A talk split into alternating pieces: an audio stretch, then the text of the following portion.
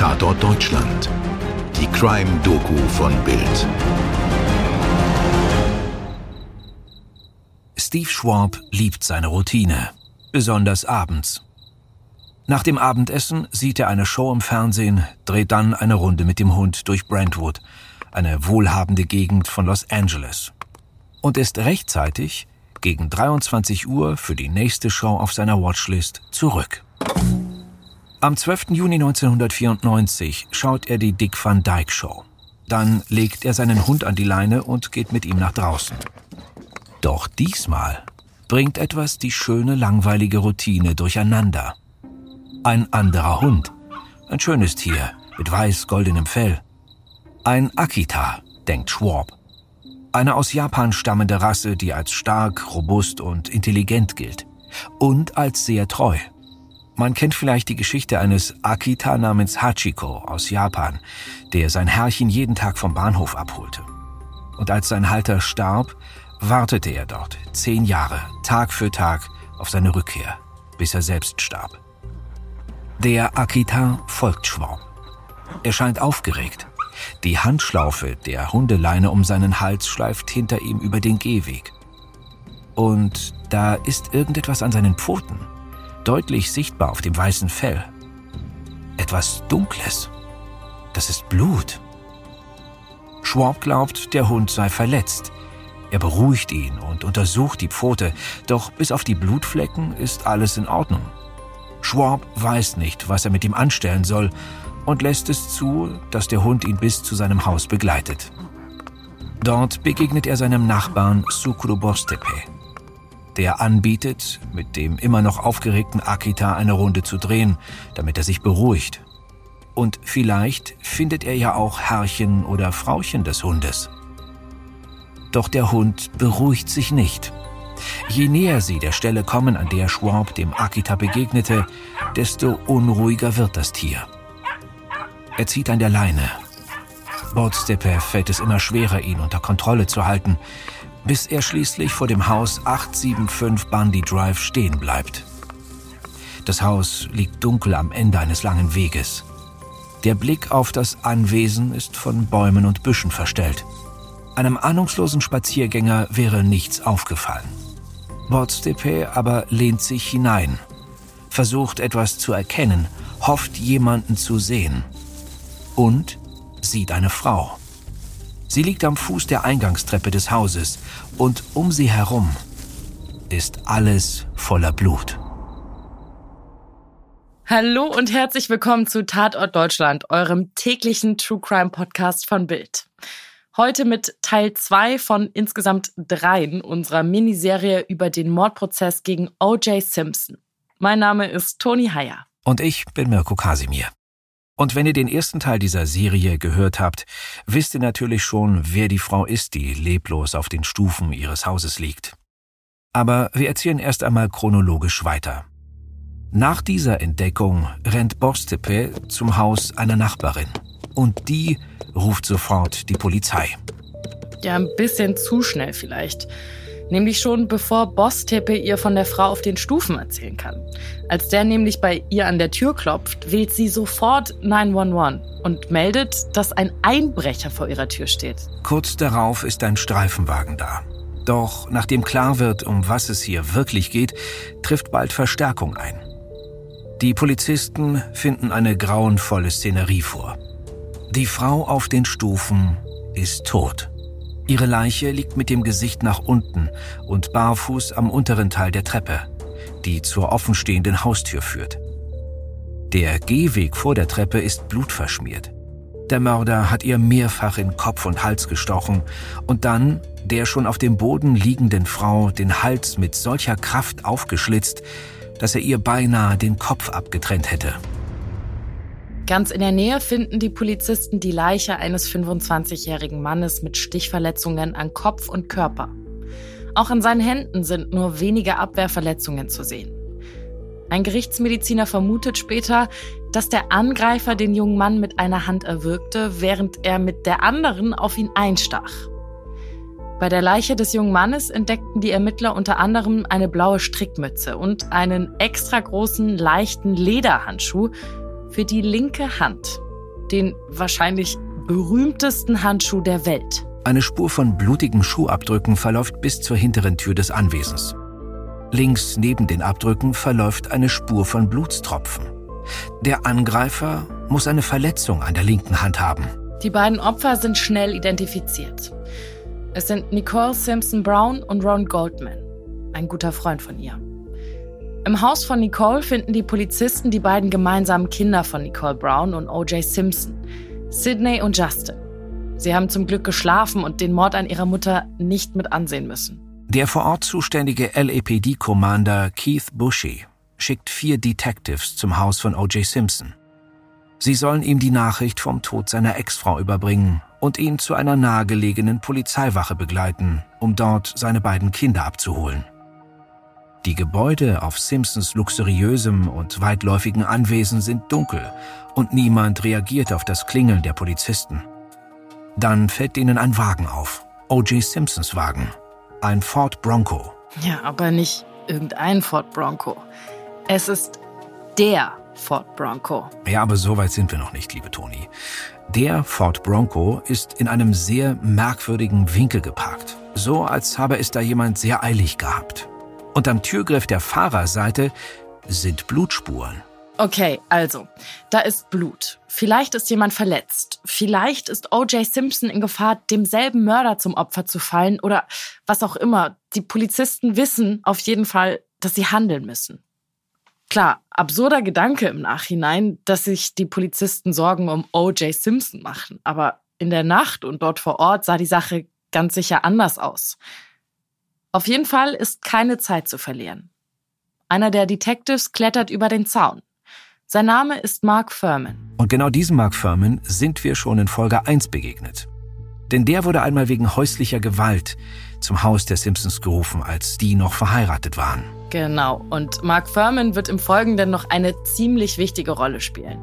Jetzt aber klettert er erstmal über den Zaun und lässt seine Kollegen rein. Kurz darauf treffen die Beamten auf Kate O'Kalen, einen Kumpel von Simpson, der zurzeit in einem Gästehaus auf dem Grundstück wohnt. Er habe abends noch einen Burger mit Simpson gegessen, aber in der Nacht sei er dann von einer Limousine abgeholt worden, die ihn zum Flughafen bringen sollte. Es sind die frühen Morgenstunden des 13. Juni 1994 und O.J. Simpson ist zu dieser Zeit längst in Chicago gelandet. Einer der Detectives ruft ihn dort in seinem Hotel an und erzählt ihm vom Tod seiner Ex-Frau. Simpsons Reaktion überrascht ihn ziemlich. Er scheint nämlich nur eine einzige Frage zu haben. Haben die Kinder den Mord oder die Leiche gesehen?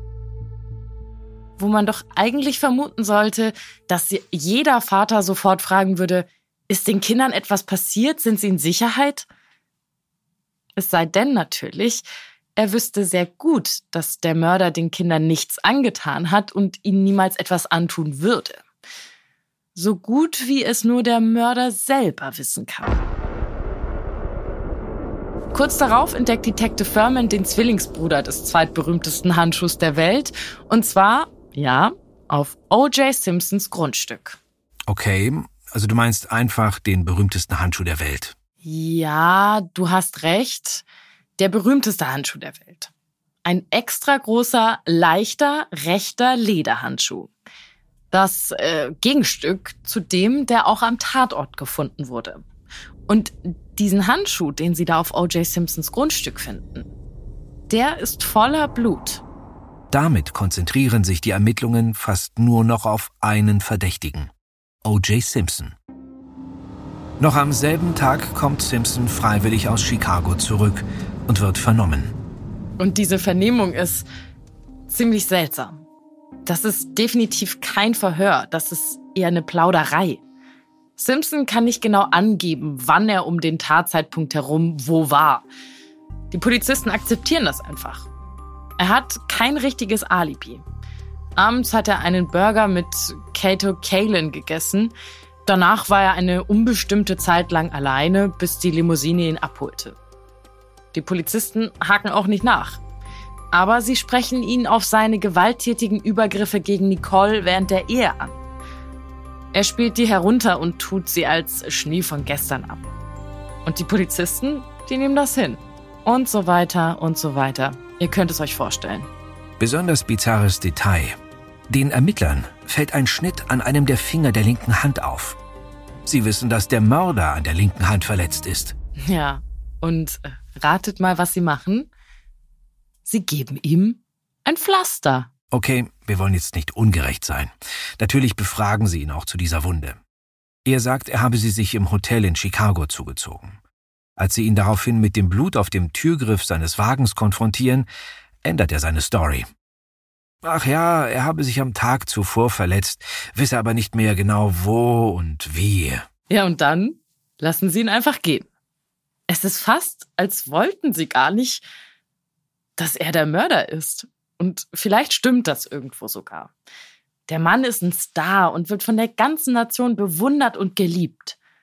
Vielleicht finden sie es insgeheim auch cool, mit so jemandem Berühmten zu quatschen und wollen ihn dann natürlich nicht verärgern, sondern ihm gefallen. Vielleicht ist aber auch ein bisschen Angst dabei.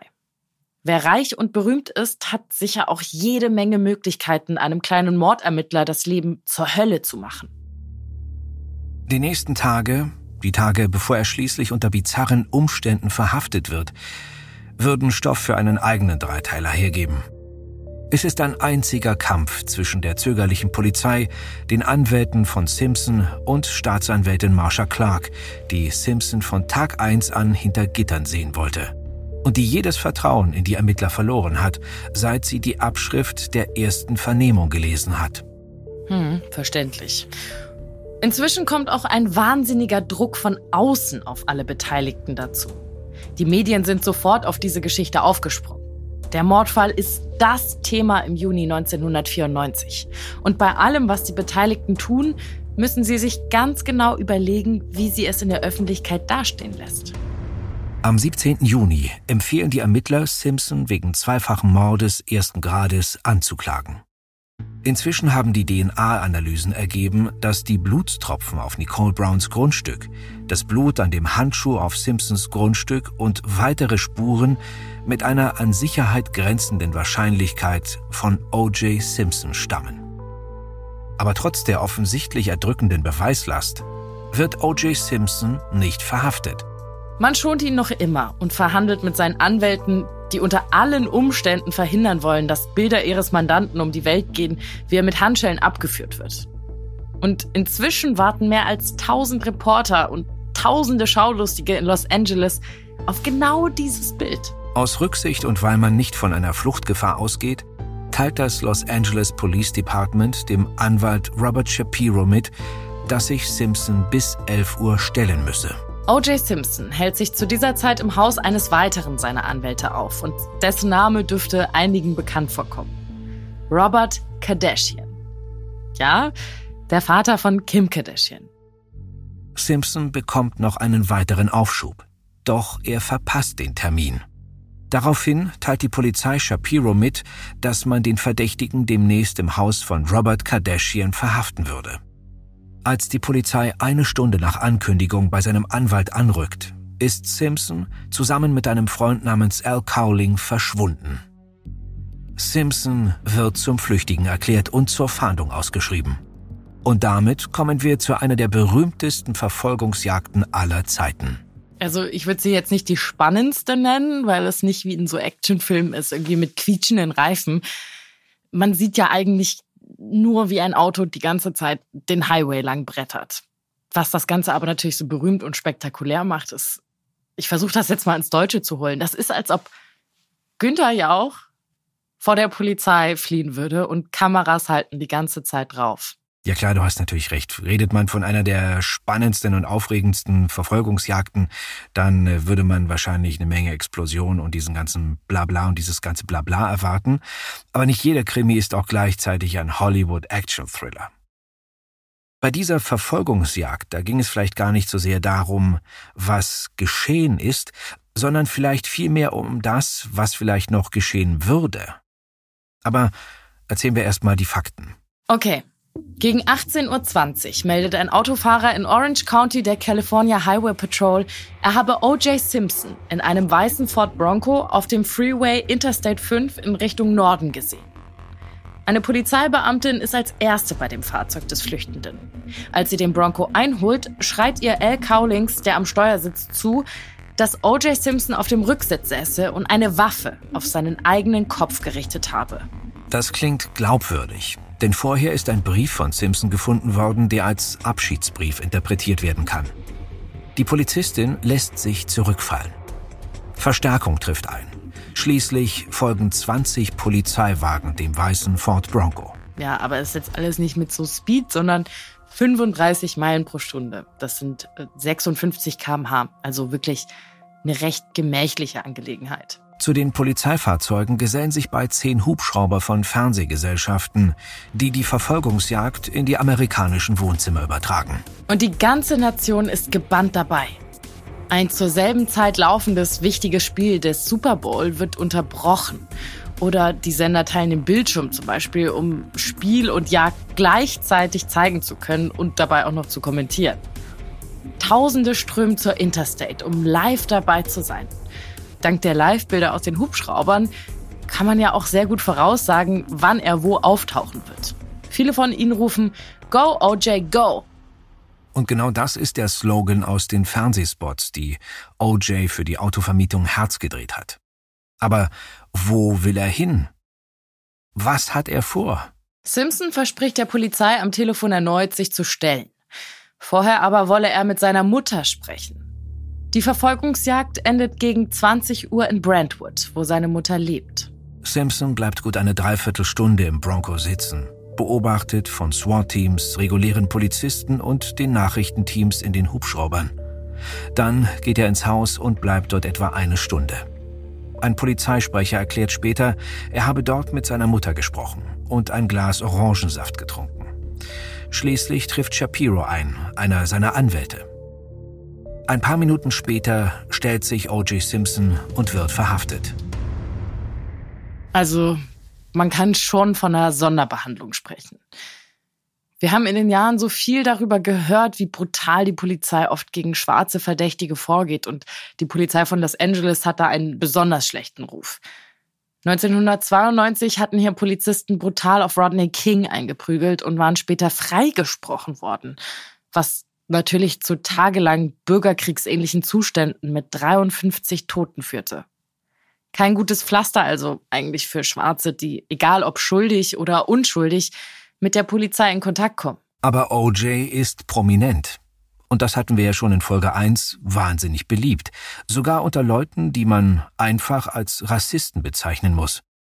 Und man will auch ehrlich gesagt nicht mit den Beamten tauschen, die da die Entscheidungen treffen, die einen eventuell bevorstehenden Selbstmord oder eine gewaltsame Auseinandersetzung verhindern mussten. Und das alles unter den Augen von schätzungsweise 95 Millionen Live-Fernsehzuschauern. Der Verdächtige ist also verhaftet. Die Beweise scheinen eindeutig. Und damit ist alles bereit für den dritten Akt dieses Dramas. Den Mordprozess gegen O.J. Simpson. Und genau darum wird sich alles im dritten und letzten Teil unserer Miniserie hier bei Tatort Deutschland drehen. Und wir freuen uns natürlich, wenn ihr auch da wieder mit dabei seid. Vielen Dank fürs Zuhören. Euer Mirko. Und eure Toni. Dir hat diese Folge von Tatort Deutschland gefallen? Du bekommst von True Crime einfach nicht genug. Dann hör jetzt in unsere weiteren Folgen rein. Hier warten mehr als 200 spannende Fälle auf dich, wie das Verschwinden von Rebecca Reusch, der Prozess gegen O.J. Simpson oder die Entführung von Ursula Herrmann. Wir hören uns bei Tatort Deutschland.